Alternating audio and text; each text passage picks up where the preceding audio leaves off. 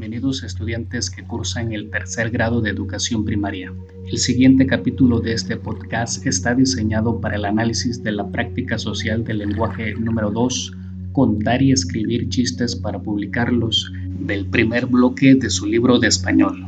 Para ello es importante revisar los aprendizajes esperados.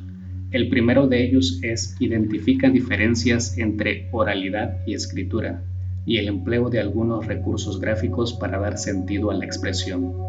El segundo aprendizaje esperado es identificar las diferencias generales entre discurso directo e indirecto. Y el tercero es el empleo de signos de interrogación y admiración y guiones.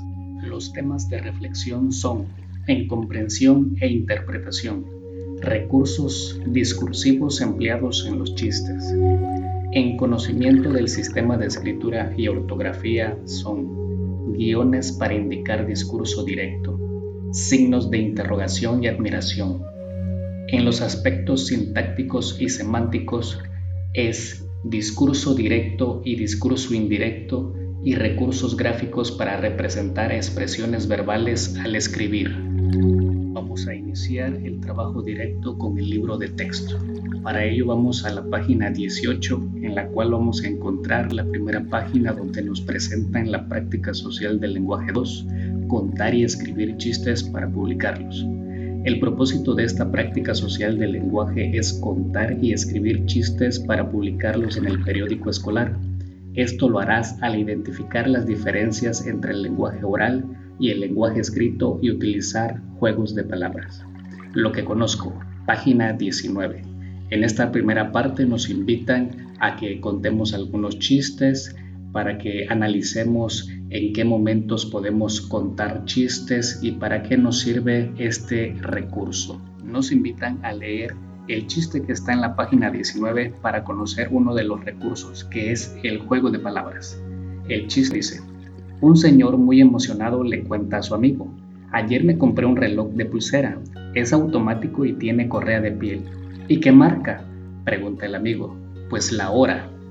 Después nos piden analizar algunas interrogantes. Por ejemplo, ¿qué quiere decir la palabra marca en el chiste? ¿Utilizan el mismo significado el señor y su amigo? Esto nos piden que lo comentemos con nuestros compañeros. Podemos comentarlo con papá y con mamá. El análisis se debe de centrar en el juego de palabras. En este caso es la palabra marca. Uno de los amigos a esta palabra le da un significado, que es la marca del reloj. El otro amigo le da otro significado, que es de marcar la hora, es decir, la función que tienen los relojes. Es ahí donde se da el chiste. En la página 20 nos especifican que este juego de palabras se le llama doble sentido y es, entre otras cosas, lo que hace que un chiste sea gracioso. ¿Por qué se llamará doble sentido a este juego de palabras? Analiza el siguiente chiste. Un niño entra a una óptica y le dice al vendedor, quiero comprar unos lentes, por favor. El vendedor le pregunta, ¿para el sol? Y el niño responde, no, para mí. Ahí está el juego de palabras con la pregunta, ¿para quién es? El niño piensa que la pregunta que le está haciendo el vendedor de los lentes es para quién son los lentes y en realidad es para qué le va a servir. Ahí está el doble sentido en esa pregunta. En la página 21 inicia otro recurso que es muy importante para escribir los chistes, que es el discurso directo y el discurso indirecto. Analicen los siguientes chistes. Un día, en el salón de clases, la maestra le dice a Pepito, Pepito, dime una palabra que empiece con D. Ayer. Ayer empieza con A y no con D, dijo la maestra. Es que ayer fue domingo. Ahí hay una plática entre los personajes que aparecen en ese chiste. Pepito y su maestra. Es una plática. Por eso se le llama discurso directo. En cambio, en un discurso indirecto es un narrador el que cuenta los hechos. Fíjense en el siguiente chiste. En un partido de fútbol, los elefantes le iban ganando a los gusanos con un marcador de 50 a 0.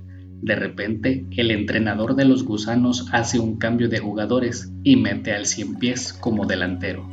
El cien pies comienza a meter un gol tras otro y al final del partido ganan los gusanos, 75 a 50.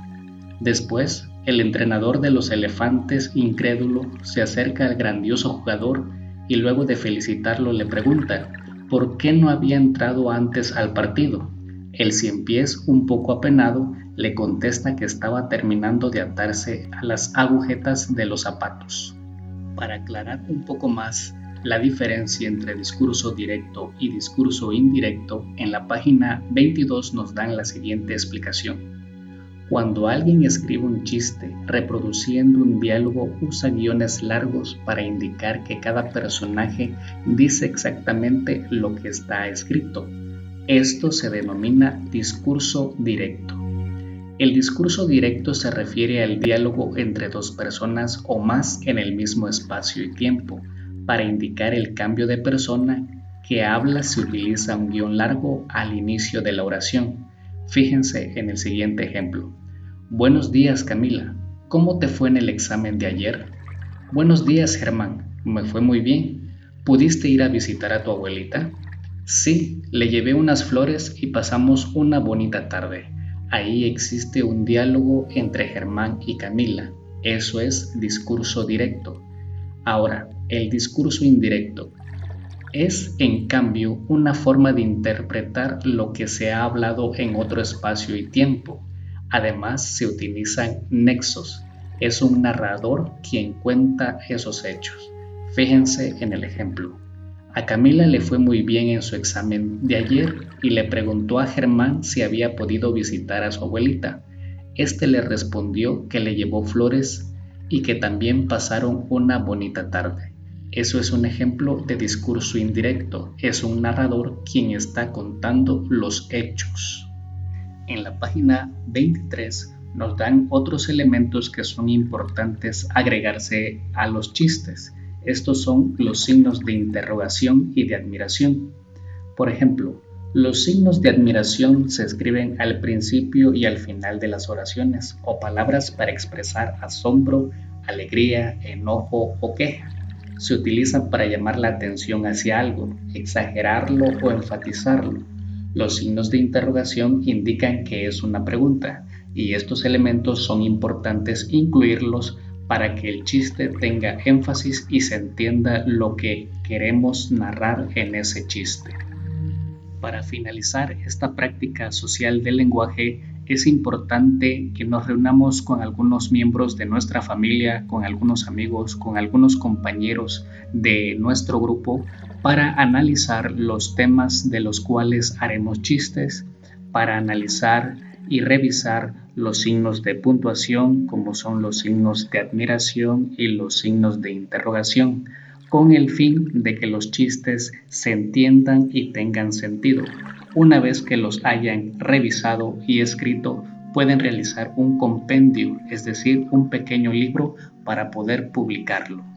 Esto fue la explicación de la práctica social del lenguaje 2, contar y escribir chistes para publicarlos del bloque 1 de tu libro de español de tercer grado. Muchas gracias. Podcast del doctor Jairo Núñez Arellano.